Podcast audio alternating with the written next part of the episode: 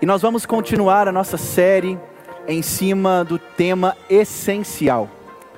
E entendemos que nesses próximos domingos, assim como o pastor Pipe começou no domingo passado falando sobre o evangelho, o ar que respiramos, eu agora vou estar compartilhando com vocês também sobre o que entendemos ser essencial para a vida da igreja, para a vida do cristão.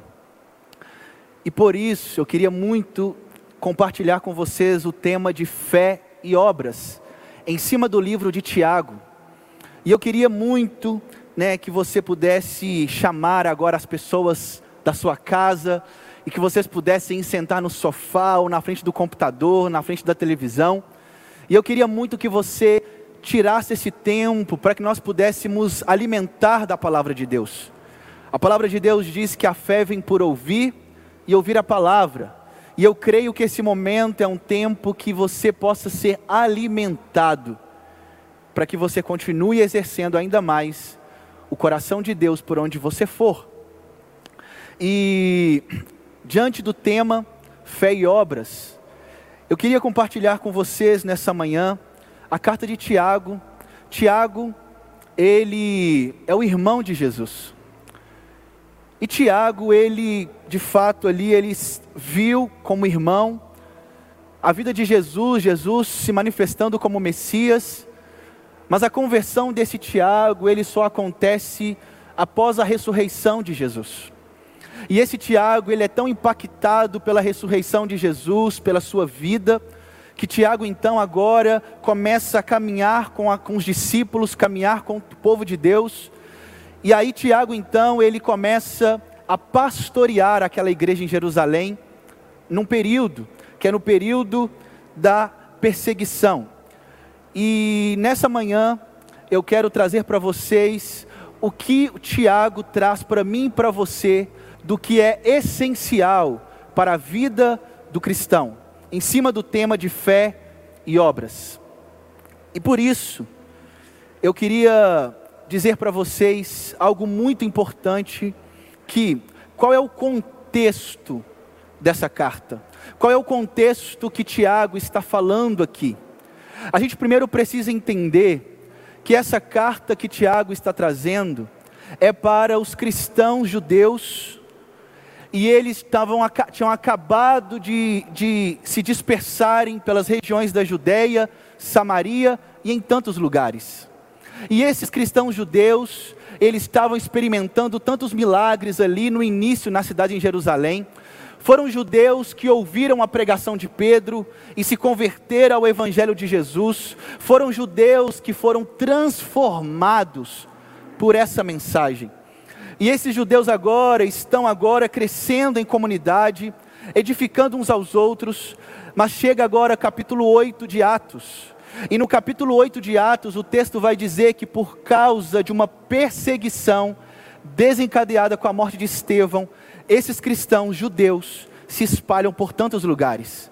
E Tiago escreve uma carta para esse público.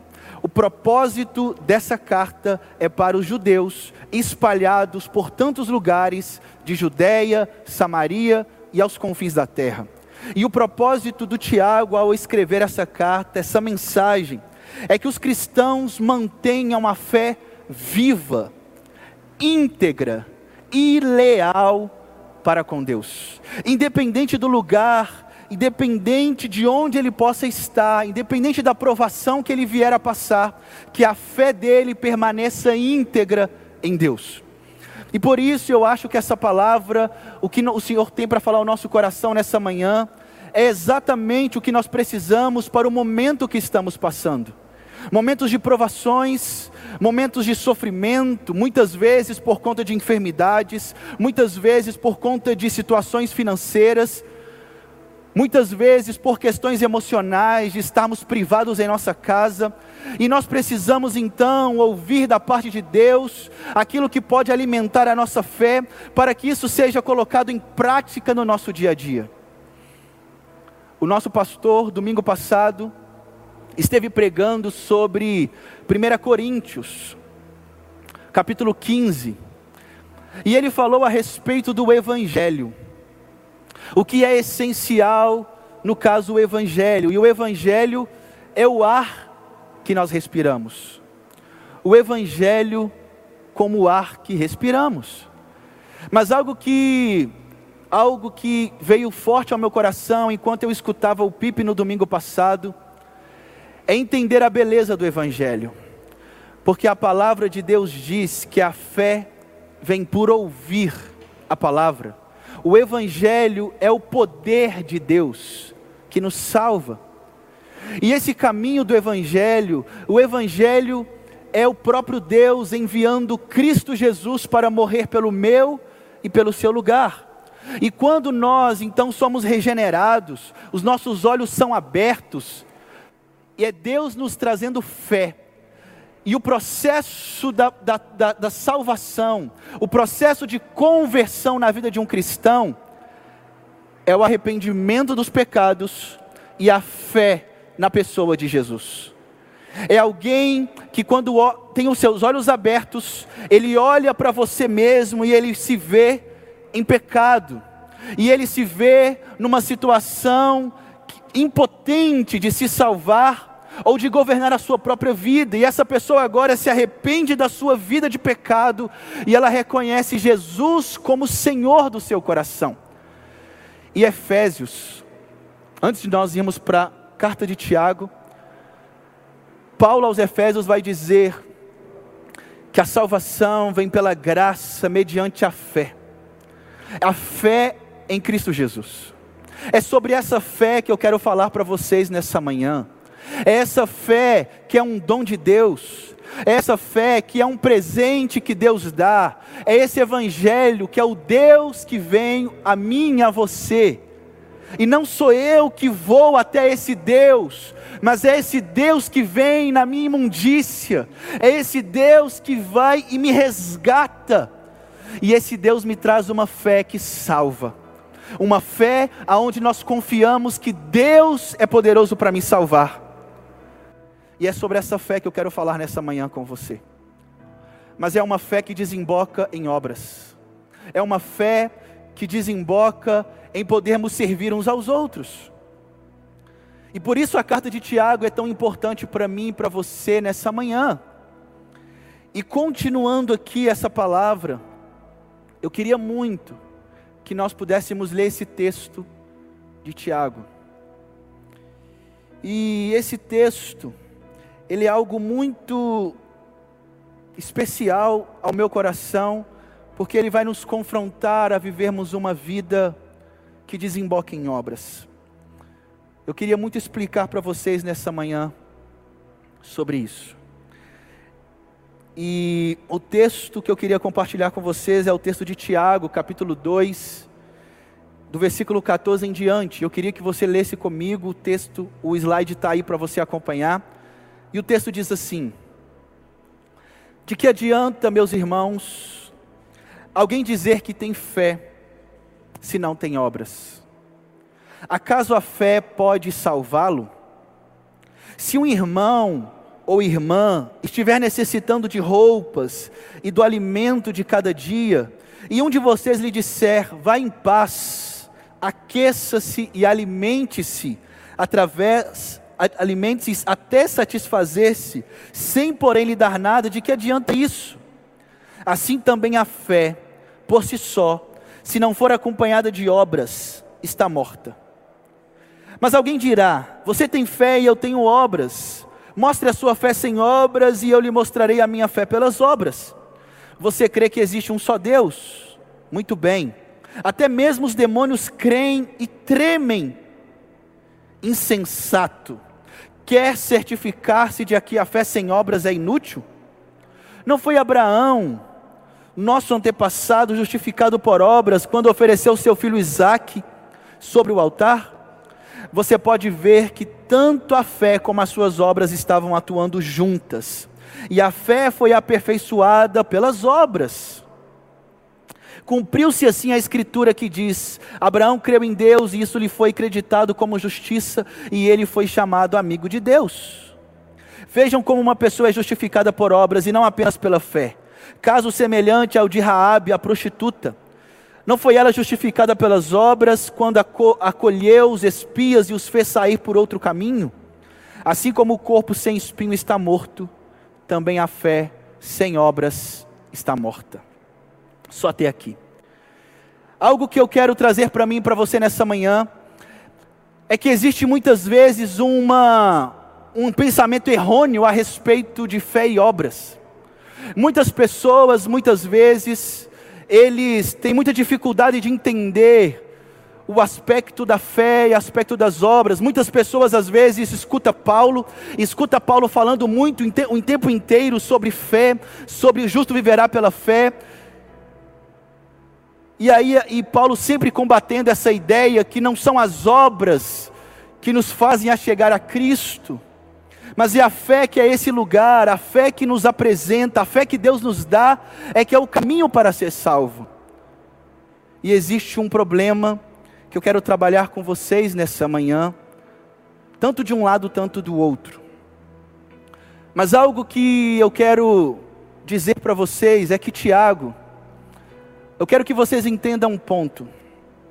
Toda a carta de Tiago é um desafio, é Tiago encorajando o povo dele a viver pela fé. Tiago o tempo inteiro fala de fé em sua carta, do primeiro capítulo ao quinto capítulo. E é uma fé que ela precisa ser vista na prática, nas ações. É uma vida que quando nós olhamos para aquela pessoa, não é uma fé privada, mas a fé que Tiago está trazendo é uma fé pública, que todos que se relacionam com você como cristão, você, as pessoas olham para você e falam: esse homem serve a Deus, esse homem crê nesse um Deus, esse homem, essa mulher, ela fala com Deus, ela busca fazer o que Deus pede para ela fazer. E o resumo, eu queria trazer um resumo bem breve aqui sobre os aspectos que Tiago busca trabalhar em toda a sua carta, que tem muito a ver com o que vamos falar aqui que são as obras. E Tiago, aqui no seu resumo, por exemplo, ele começa a sua carta falando para os judeus que estavam espalhados por todos os lugares, para que essas pessoas pudessem viver pela fé. Mas o interessante é que Tiago começa essa carta falando sobre a prova da fé. Que Deus nos prova, Deus prova o nosso coração para saber se a nossa fé está nele. Mas o texto de Tiago também continua falando sobre tentação. E a tentação não é algo que vem da parte de Deus, mas é o próprio diabo que traz tentação de acordo com a inclinação do nosso coração para alguma coisa errada. E Tiago continua falando em capítulo 1, ele fala sobre ouvir e praticar o evangelho, que a vida do cristão não pode ser baseada apenas em ouvir, mas ela também precisa ser ligada na ideia de praticar. E Tiago continua falando que a fé que nós cremos nesse Deus é uma fé que não faz acepção de pessoas no capítulo 2.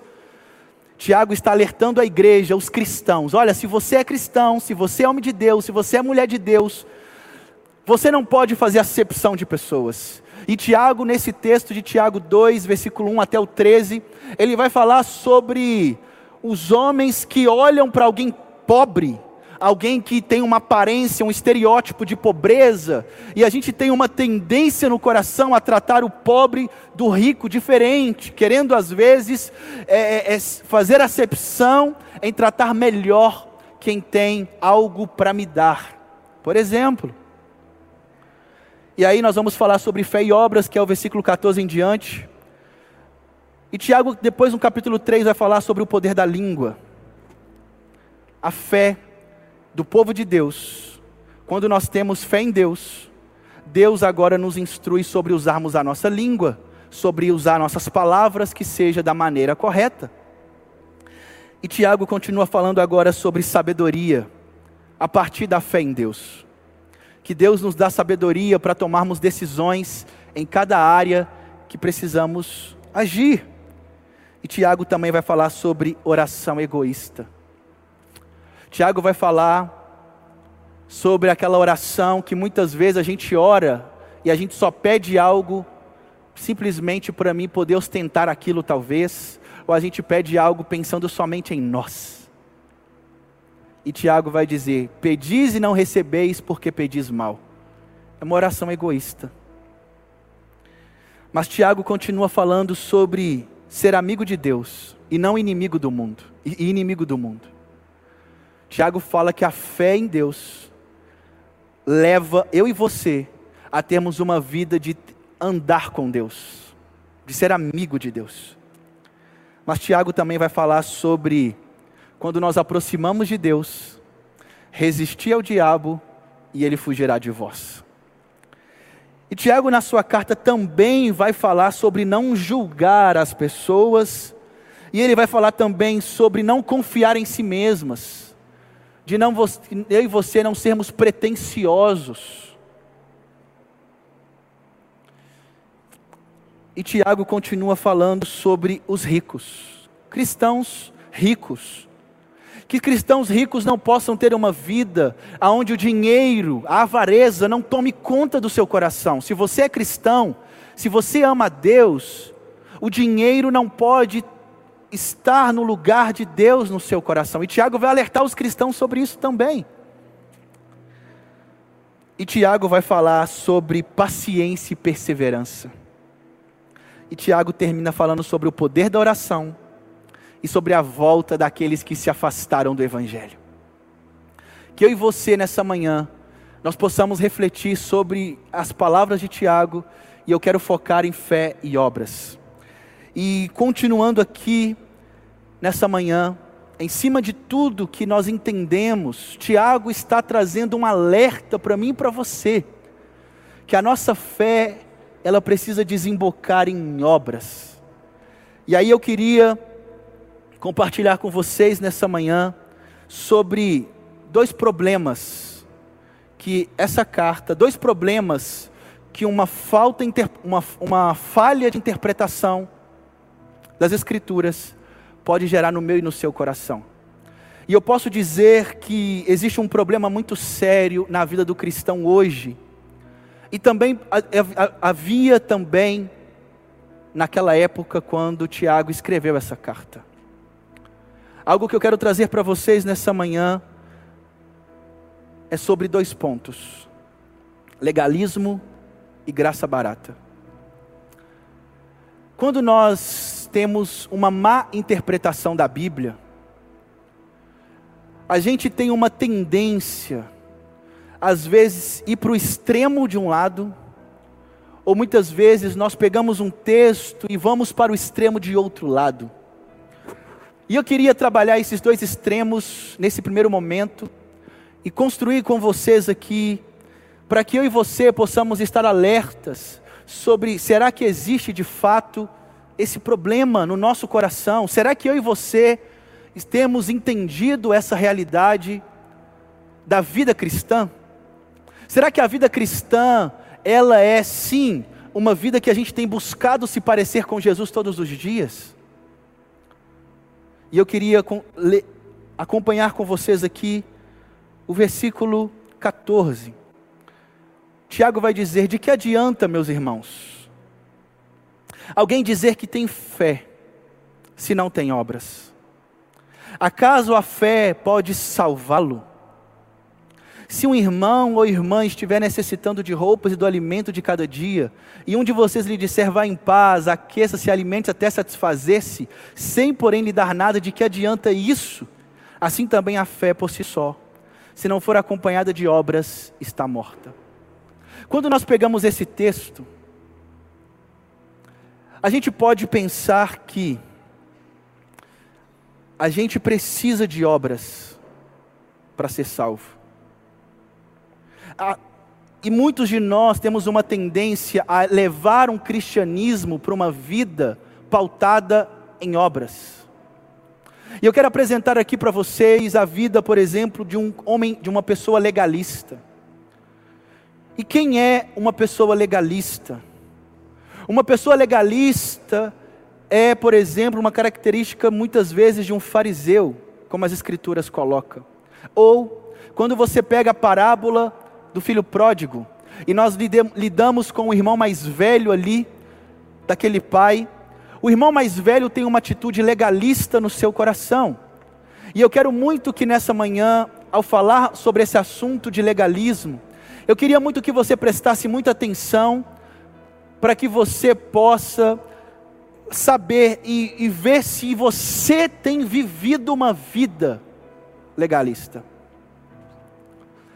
E diante disso, irmãos, existe um problema no legalismo que é causada por uma má interpretação das Escrituras. E o primeiro problema que quero colocar aqui é a ira. A ira é algo que vem de uma pessoa legalista, e uma pessoa legalista é aquela pessoa que busca guardar a lei, e ela entende que ao praticar as obras, a pessoa legalista, na cabeça dela, ela entende que se ela seguir o script da Bíblia, dos mandamentos, se ela buscar obedecer tudo certinho, ela então, ela pode chegar no céu, por exemplo, quando chegar no grande dia, ela vai chegar no céu e ela vai dizer assim: Jesus, tudo que você pediu para fazer, eu busquei fazer tudo com exatidão. Eu dei o dízimo, eu fui para a igreja, eu participei de um pequeno grupo, de um GR, eu evangelizei, eu fiz isso. Mas aquela pessoa, ela tem todo esse discurso para dizer para Jesus assim: Jesus, e tudo que você pediu para fazer, eu busquei fazer tudo com excelência, e por isso eu mereço estar aqui. Eu mereço estar aqui porque eu fiz tudo eu mereço, porque eu fui uma pessoa boa na terra. Eu mereço porque eu ajudei as pessoas. Eu mereço porque eu fui uma pessoa que participou de tudo que a igreja me pediu. E uma pessoa legalista, que busca fazer obras, obras, obras para chegar até Deus, na verdade ela está vivendo uma vida de religião. Porque a religião é o ato do ser humano de chegar a um Deus com as suas ações, é o homem indo até Deus e querendo alcançar de Deus o favor de Deus pelos seus méritos, pelas suas ações, na, na condição que ele acha que ele é bom. E essa pessoa tem dificuldade de enxergar Jesus como Salvador da sua vida. O legalista tem dificuldade de olhar para Jesus como Senhor. O legalista ele olha para Cristo e ele não consegue enxergar Cristo como aquele que governa a sua vida, mas ele olha para Cristo apenas como aquele Senhor que apresenta as regras do que deve e o que não deve fazer, e ele busca fazer aquilo. Mas aquela pessoa tem no seu coração um mérito, ela acha que ela é salva, ela acha que ela é cristã, porque ela é uma pessoa boa. E o problema que o legalismo causa qual que é, o, qual que é a causa, o que que, qual que é a consequência de uma vida legalista? Primeiro, a ira. Porque a ira, porque essa pessoa crê que tudo, tudo deve ser a sua maneira, pois ela é merecedora disso. A pessoa legalista, ela, ela tem uma ira no seu coração, no sentido de achar que tem que ser do jeito dela, é, é, é, pelo fato de eu estar fazendo tudo certo. Só que essa pessoa vive muitas vezes com uma ira no coração, se não for do seu jeito. Essa pessoa então ela, ela desenvolve, ela começa a crer num Deus que ela mesma criou. Mas a segunda característica de alguém legalista é a altivez e a soberba. E uma pessoa legalista tem um sentimento de superioridade em relação às outras pessoas. Uma pessoa legalista, ela, olha, ela chega na igreja e ela olha para um irmão, talvez um novo na fé, ou uma pessoa que, que tem alguns, passou alguns problemas na vida dela, e a pessoa legalista sempre olha para o colega e ele se coloca numa posição de altivo que é melhor do que o outro. É muito ruim andar com gente altiva. Porque alguém altivo coloca sempre o outro para baixo. O altivo não deixa ninguém, ninguém pode ser melhor do que ele em alguma coisa. O problema do coração altivo, da soberba, é que ele tempo inteiro está comparando. Ele olha para o outro e ele quer ser melhor do que o outro em tudo. E a pessoa legalista tem esse problema. Isso tudo é uma causa de a gente poder viver uma vida de achar que obras, as obras é a causa de eu ser salvo, é, é as minhas boas ações, mas deixa eu dizer, as obras não é a causa para que eu e você sejamos salvos. Ninguém é salvo pelas obras, nós somos pela graça, por meio da fé em Cristo Jesus. Mas a consequência do legalismo é o sentimento de escravidão. Essa pessoa guarda a lei de Deus, mas ela guarda como um dever. E os mandamentos de Deus, para essa pessoa, é um peso. Uma pessoa legalista, quando ela olha os mandamentos de Deus, amar a Deus sobre todas as coisas, amar o próximo, servir, pedir perdão para quando eu ofender alguém. Quando as pessoas olham para o mandamento de poder ser fiel à esposa, de poder honrar os pais, uma pessoa legalista, ela olha para os mandamentos, para a lei de Deus, e ela vê isso como um peso para a vida dela. E ela, isso é um fardo, mas ela está ali. Eu vou fazer, eu vou obedecer. E é a mesma característica do filho mais velho, do Deus pródigo. Por quê? Porque o filho mais velho, para ele é um fardo estar ali trabalhando. Mas o que ele quer é o prêmio. Existe um prêmio, existe um prêmio que se eu for, se eu fizer tudo certinho, ainda que possa ser ruim demais, que eu não queira fazer isso por prazer, ainda que eu não, eu não quero fazer, eu não amo isso. Eu não amo a lei de Deus. Eu não amo os mandamentos de Jesus. Eu não amo essas palavras. O legalista, ele vive nessa proposta de vida que guardar a lei de Deus é um fardo para ele. E isso não pode ser. Isso não pode ser a minha vida e a sua vida. As obras não podem ser um fardo para mim e para você.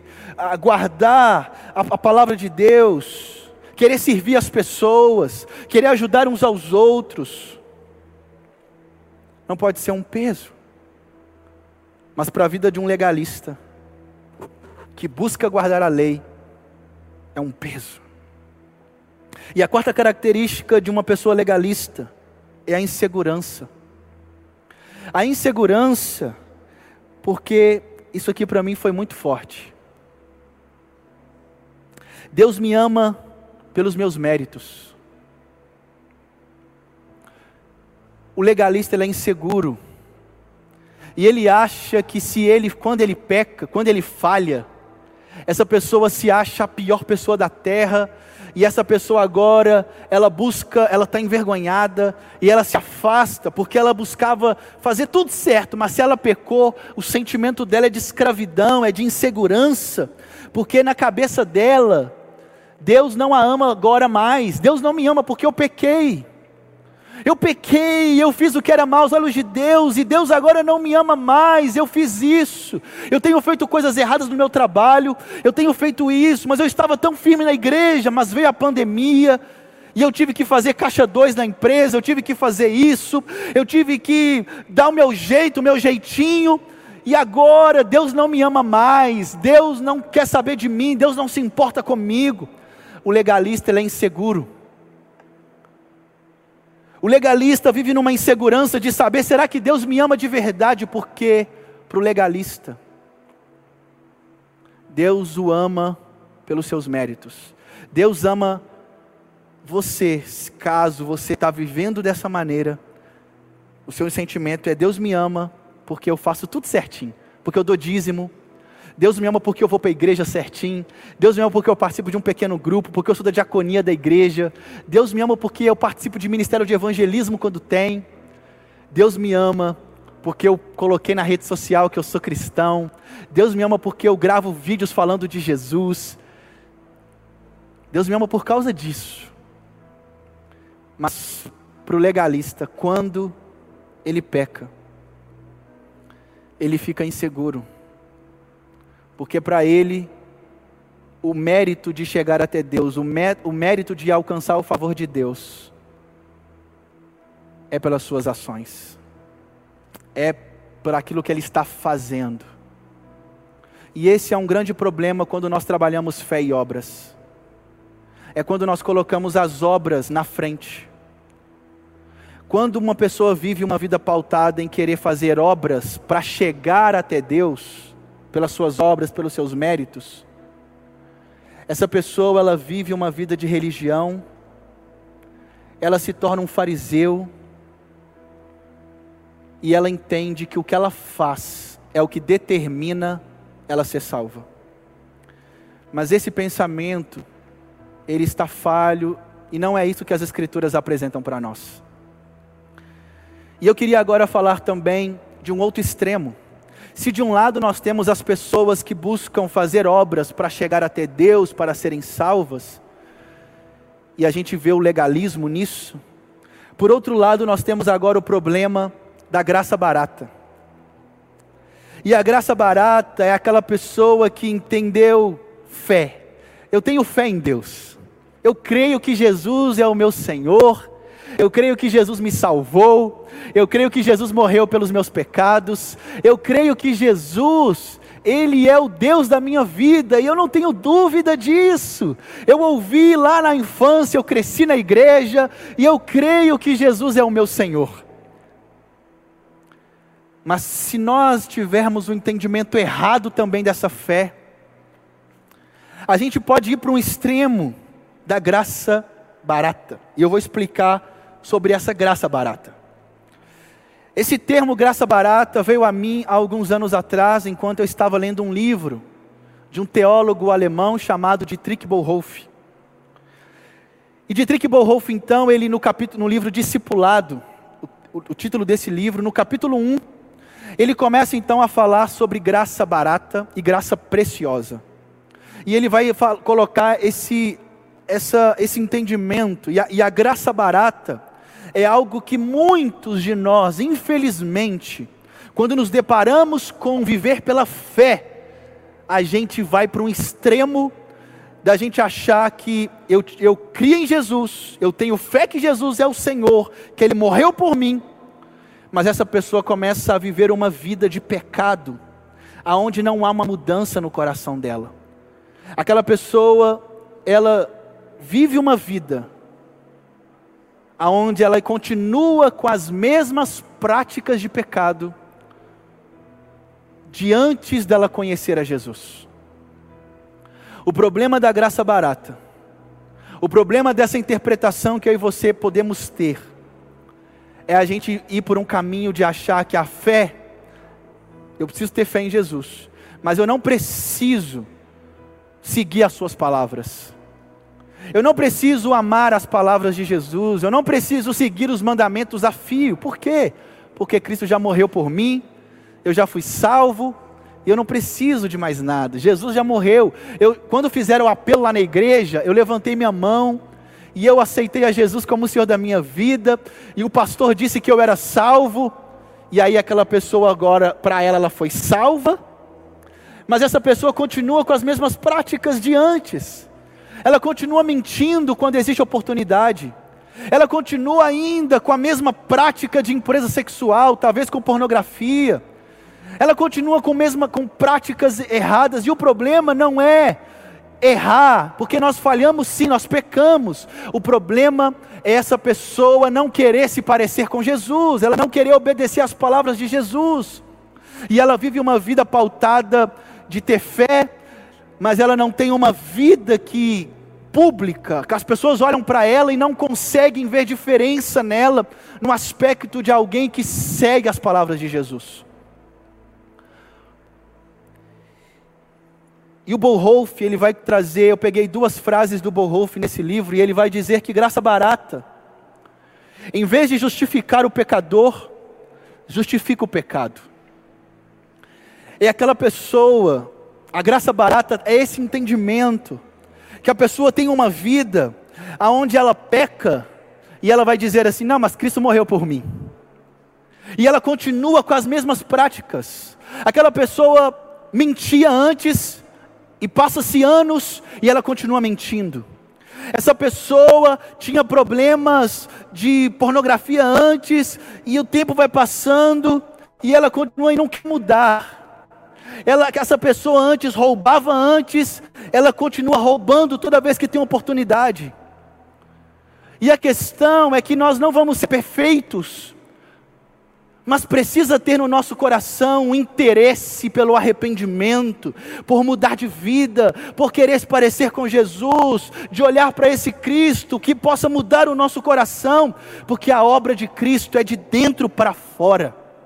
A obra do Senhor Jesus no nosso coração começa em dentro muda o nosso coração, e o Espírito Santo agora passa a habitar no meu e no seu coração quando nós somos convertidos ao ouvir o Evangelho. E esse Evangelho é poder de Deus para nos salvar, mas esse Cristo não só nos salvou, mas esse Cristo também está nos salvando e nos salvará.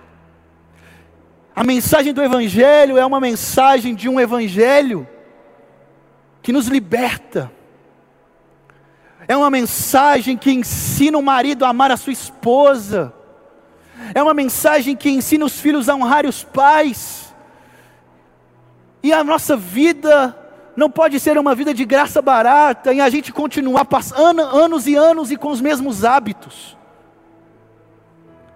Não pode, irmãos. A minha vida e a sua vida não pode ser do mesmo jeito. Você que teve um encontro com Cristo, você que cresceu na igreja, você que vai para a igreja todo domingo, escuta a palavra de Deus, participa de um pequeno grupo, mas se a sua vida não está sendo transformada, tem alguma coisa errada. E talvez você continue batendo no peito e dizendo: Eu sou cristão, mas você continua em todas as oportunidades. Se aparecer uma pessoa e ela falar mal de você, e talvez você vai ser grosseira com ela e usar palavras para destruir aquela pessoa. Se aparecer a oportunidade de você fazer um caixa dois na, na empresa, no seu trabalho, você vai fazer. E passa ano, vem ano e você continua com os mesmos hábitos. Graça barata. É aquele, aquela pessoa que diz: Eu sou cristão, eu sou crente, eu sou da igreja tal, mas ninguém à sua volta, nas relações com você, consegue enxergar a sua vida de entrega a Deus.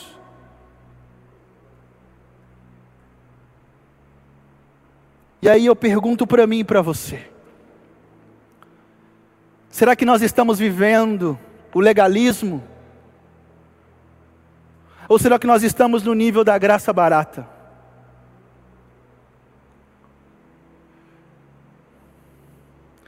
E sabe qual é o problema grave que existe nesses dois é que normalmente as pessoas que vivem dessas maneiras, elas vivem no alto engano. O problema do legalismo, e eu orei, enquanto eu preparava o sermão essa semana, eu cheguei para minha esposa e do nada, na hora do almoço, perguntei para ela, amor, Você acha que eu sou um cristão que busca viver as palavras de Jesus? Minha esposa, ela convive comigo o dia inteiro. Amor, você acha que eu sou crente de verdade? Você acha que eu quero mesmo parecer com Jesus? Ou você acha que não? Que a minha vida não melhora com o passar dos anos?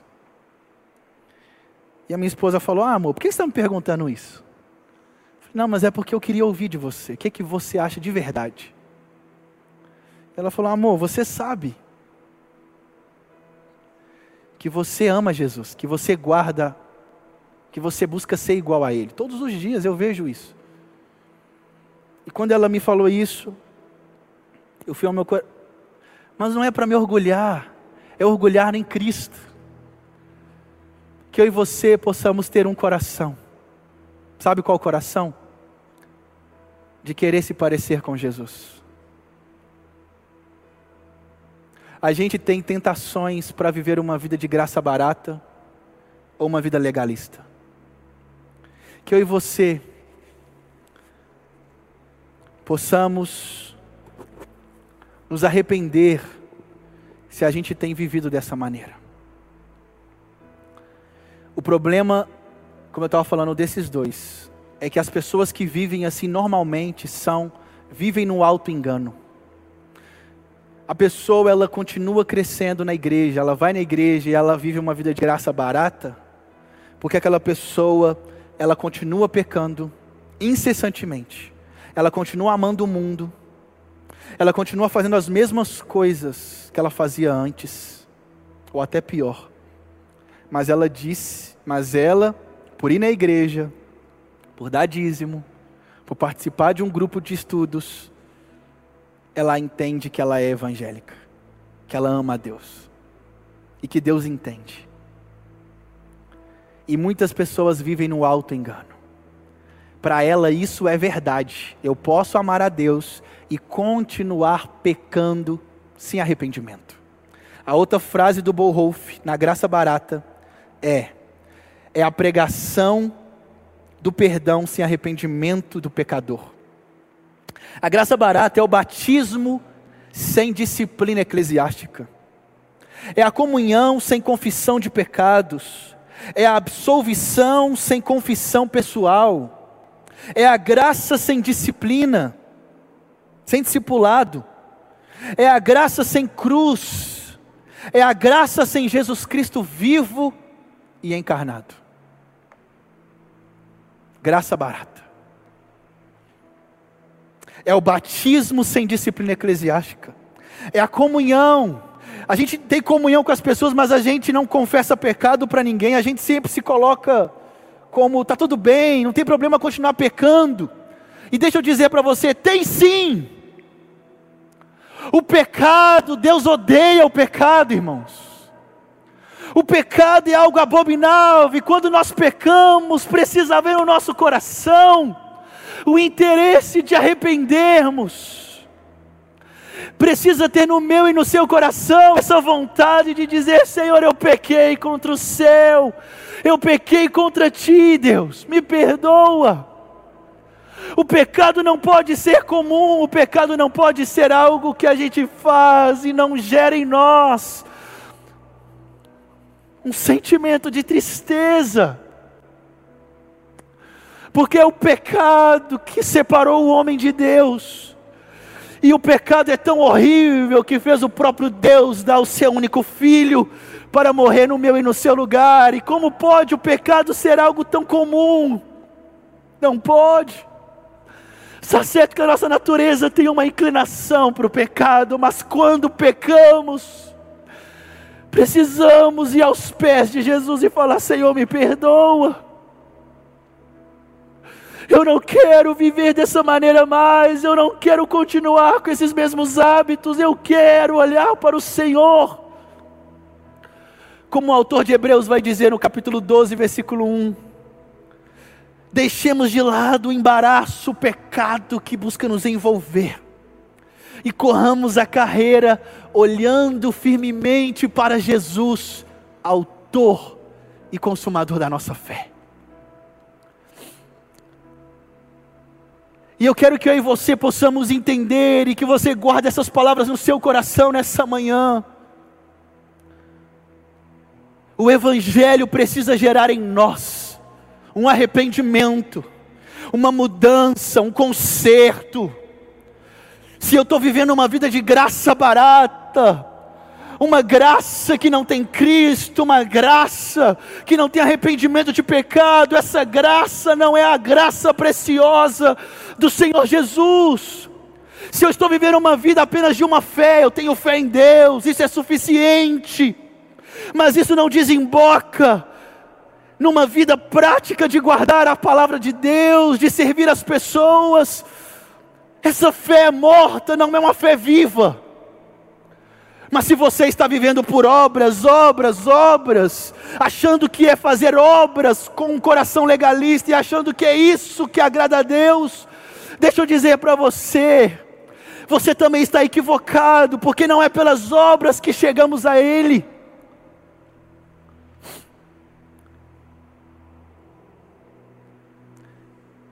E eu queria agora, nesse momento, partindo para o final, nessa conclusão, trazer para vocês o que Tiago estava dizendo. Tiago estava então a sua carta, mas o texto de Tiago 2,14 em diante, Tiago está dizendo do que adianta ter fé, se não tem obras. Por acaso a fé pode salvá-lo? Ele não está dizendo de uma fé viva, que é a que Paulo pregou para os gentios, por exemplo. Tiago está dizendo aqui, é de uma fé viva. Por acaso essa fé pode salvá-lo? Uma fé que não desemboca numa vida de obras, de servir as pessoas.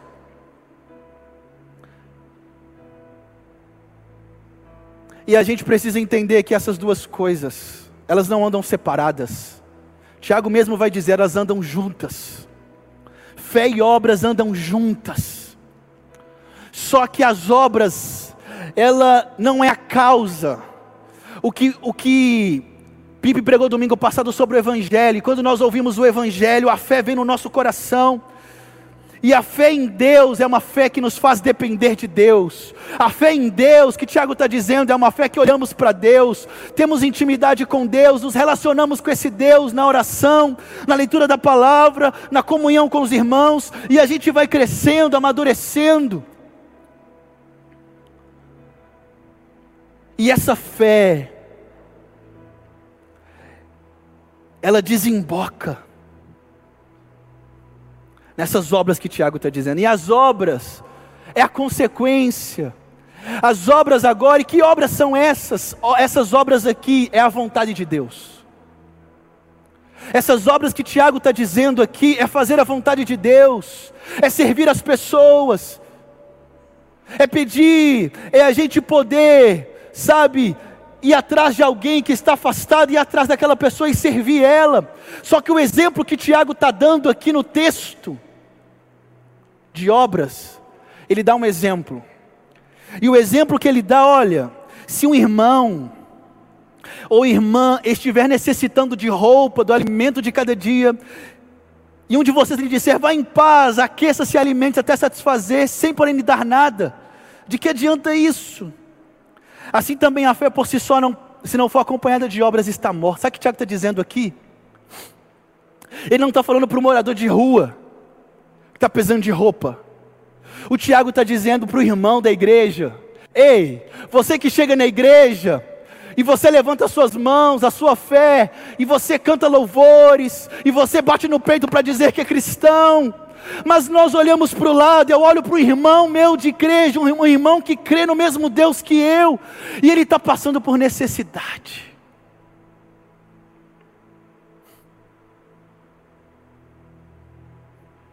E eu olho para ele e falo, meu irmão, estamos juntos, vai em paz. E eu não faço nada. Que fé é essa? Que fé é essa que a gente não se importa com quem está próximo de nós? Tiago não está falando de um estranho. O texto aqui está falando de um irmão. E aí sabe o que, que eu vejo? Se a gente não pode se compadecer de um irmão que a gente conhece, quanto mais de um estranho. Que no tempo de pandemia a gente possa estar aberto a olhar para os nossos irmãos, a ligar, a marcar uma videochamada, a conversar com os nossos amigos da igreja e falar: meu irmão, que está tudo bem aí.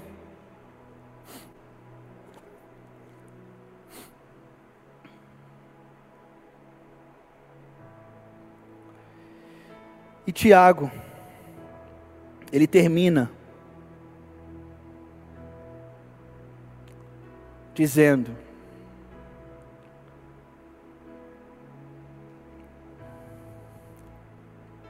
Ele dá dois exemplos. Ele dá o exemplo de Abraão e ele dá o exemplo de Raabe. Ele dá o exemplo de Abraão que creu em Deus, mas esse homem realizou uma obra que foi estava a ponto de sacrificar o seu filho Isaac. É a consequência da fé de Abraão em Deus. Consequência. E Raabe, por causa da sua fé em Deus, ela então o que, que ela fez? O texto diz aqui no versículo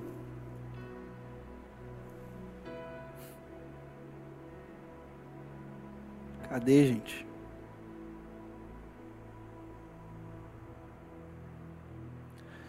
Vinte e cinco. Caso semelhante ao de Raabe, a prostituta. Não foi ela justificada pelas obras quando acolheu os espias e os fez sair por outro caminho? Assim como o corpo sem espírito está morto, também a fé sem obras está morta. Tiago está trazendo para o meu e seu coração que uma vida, o que, que é o correto? É alguém que tem fé em Deus. E essa fé foi um presente dado por Deus. É Deus veio ao meu e ao seu encontro, que é o Evangelho, é uma notícia. A notícia é que Deus nos salvou, Ele veio até nós. E Ele nos deu o presente, o dom que é a fé.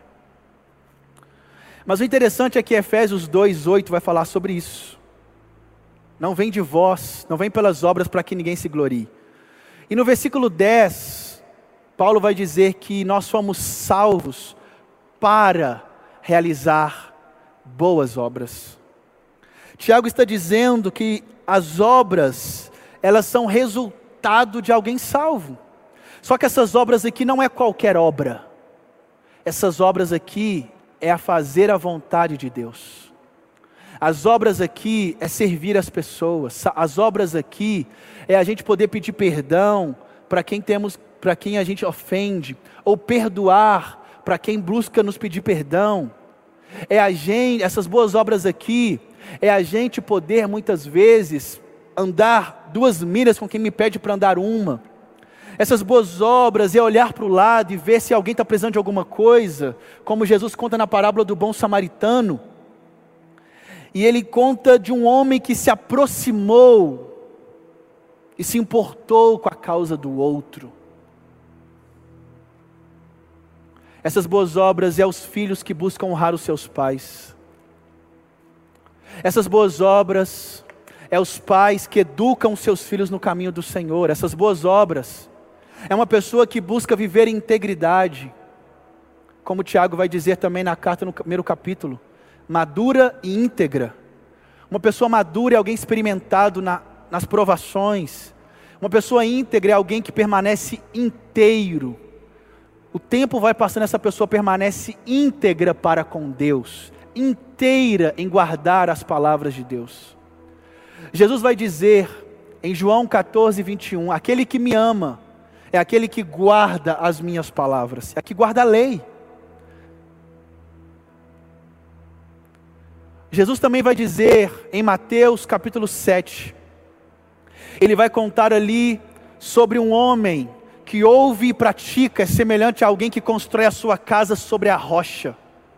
Mas uma pessoa que constrói a sua casa sobre a areia, agora presta atenção.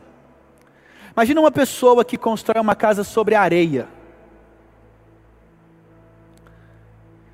E a Bíblia vai dizer que vem a chuva, vem os rios, vem a tempestade.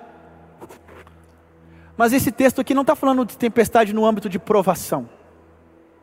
Aqui está falando no âmbito do juízo. E agora imagina chegar no dia do juízo, você construiu, você no alto engano, você construiu uma casa sobre areia e você achou que estava tudo bem. Mas no grande dia você entendeu que tudo que você viveu não é o que Cristo te chamou para viver.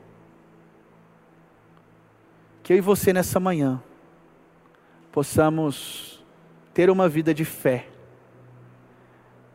E que essa fé em Deus, que essa intimidade com Deus, essa fé que vem por ouvir a palavra, essa fé que vem à medida que nós vamos crescendo na comunhão dos santos, essa fé que vem lendo as Escrituras, essa fé que vem no momento que estamos cantando louvores, essa fé que vai é sendo aumentada a cada dia, à medida que vamos nos relacionando com Deus, que ela possa de maneira natural desembocar em servir as pessoas, em ser cristãos que guardam a palavra de Jesus, e que a gente seja cristãos não legalistas e nem vivendo de graça barata, mas que a gente viva um evangelho que seja prático, que essa fé que a gente tem em Deus, que o seu vizinho do prédio, da sua casa, que o pessoal do seu trabalho,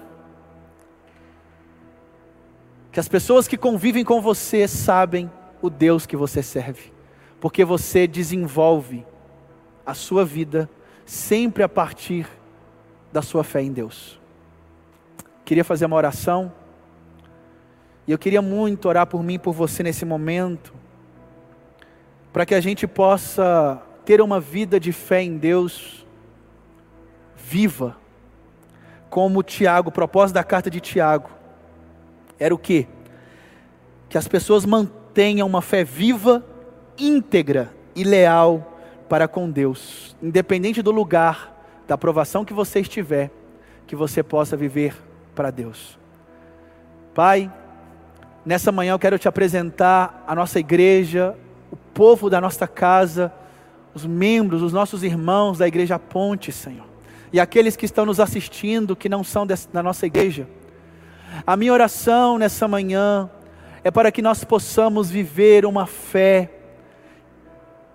viva, uma fé de relacionamento, de intimidade com o Senhor, de te conhecer a cada dia mais e mais, por ouvir o verdadeiro Evangelho e que essa fé possa, sim, como consequência, gerar obras no sentido de servir as pessoas, da gente poder ajudar aquele que está em necessidade, da gente poder, Senhor, muitas vezes sacrificar a de algo para que nós possamos dar para aquele que não tem, e que a nossa vida seja uma vida pública, que as pessoas ao olharem para nós possam ver ali anda um homem de Deus, ali tem uma mulher de Deus que essa fé seja vista nas relações que temos dentro de casa. Pai, que essa fé em Deus nos leve, o marido aqui, a amar a sua esposa como Cristo amou a igreja. Que essa fé em Deus leve a esposa a ser submissa ao marido e a respeitá-lo, a estar junto com ele, debaixo dessa missão de glorificar a Deus. Que essa fé em Deus nos leve, como pais, a educar os nossos filhos, a cuidar dos nossos filhos, a dar atenção para os nossos filhos são obras que a nossa fé em Deus nos leve, Senhor, a poder servir os irmãos da igreja, que a nossa fé em Deus nos leve a servir aquelas, aqueles parentes nossos, primos, tios, parentes distantes, que às vezes não creem em Deus, mas que a gente possa ligar para eles, se aproximar deles, servi-los como homens e mulheres de Deus, e que a gente possa dar bons testemunhos, e que a nossa fé não seja baseada apenas em palavras, mas que a nossa fé seja também uma vida de servidão uns aos outros. Te agradecemos nessa manhã por entendermos um pouco mais do que é essencial para a vida do cristão, que é fé e obras na caminhada eu e de cada cristão da nossa igreja e de todos aqueles que estão no Brasil e no mundo. Te agradecemos nessa manhã, em nome do Pai, do Filho e do Espírito Santo.